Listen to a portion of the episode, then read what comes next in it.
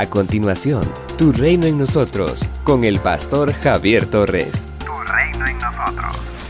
Bienaventurados los pobres en espíritu, porque de ellos es el reino de los cielos. Mateo capítulo 5, versículo 3. El término griego Macarios, que se traduce por bienaventurado, es el equivalente al Ashre hebreo, que originalmente apuntaba a la grandeza y se apreciaba en la prosperidad externa y material. Las bienaventuranzas constan de los elementos virtud y el premio.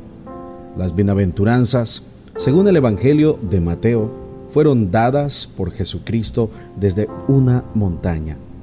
Tal como Moisés subió al monte para recibir la ley, Jesús sube al monte para dar una nueva ley que expresa los nuevos valores del reino de nuestro Dios. Algunas de estas bienaventuranzas resultan paradójicas, pues expresan todo lo contrario de lo que piensa el mundo. Los primeros bienaventurados son los pobres en espíritu. El término griego tojos es equivalente al aní del hebreo usado para referirse a una persona sin tierras, alguien que carece de lo necesario para una vida digna, uno que es literalmente explotado. El pobre es aquel que no tiene influencia social, a quien nadie quiere prestarle dinero por temor a perderlo.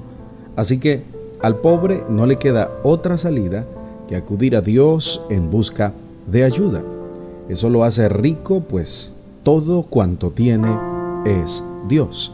¿Y qué mayor tesoro puede desear y anhelar alguien que no sea nuestro Dios?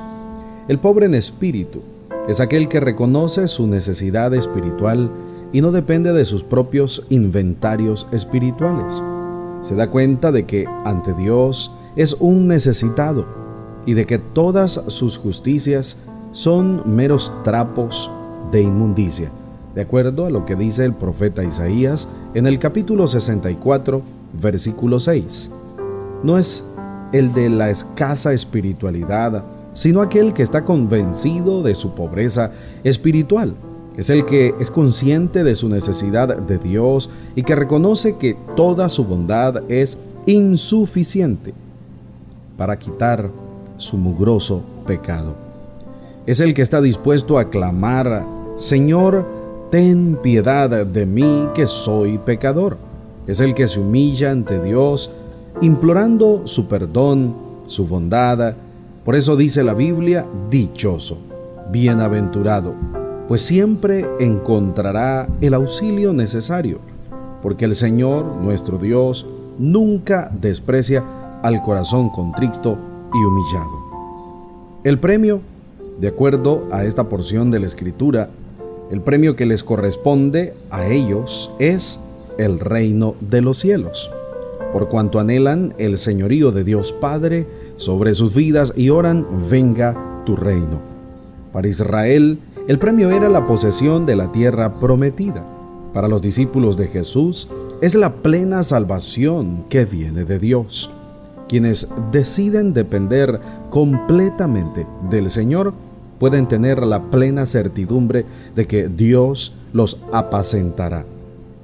Les extenderá su gobierno sobre ellos y los hará ciudadanos de su reino. ¿Es usted pobre en espíritu? Si es así, regocíjese, pues usted es bienaventurado, dichoso o dichosa. El Señor siempre estará presto para atenderle acudirá en su ayuda cuando usted lo solicite, perdonará sus pecados cuando se los confiese y le hará ciudadano de su reino. Somos una iglesia llamada a establecer el reino de Jesucristo en Nicaragua. Nuestra misión, predicar las buenas nuevas de salvación a toda persona, evangelizando, discipulando y enviando para que sirva en el reino de Jesucristo. IRSA transformando vidas. El pastor Javier Torres ha compartido la reflexión de hoy. Esperamos que sea de mucha bendición para su vida y su crecimiento espiritual. Si desea que oremos por usted o tiene alguna pregunta, escríbanos al número 8588-8888 o visítenos en Managua. De la gasolinera 1 La Subasta, dos cuadras al norte, mano izquierda.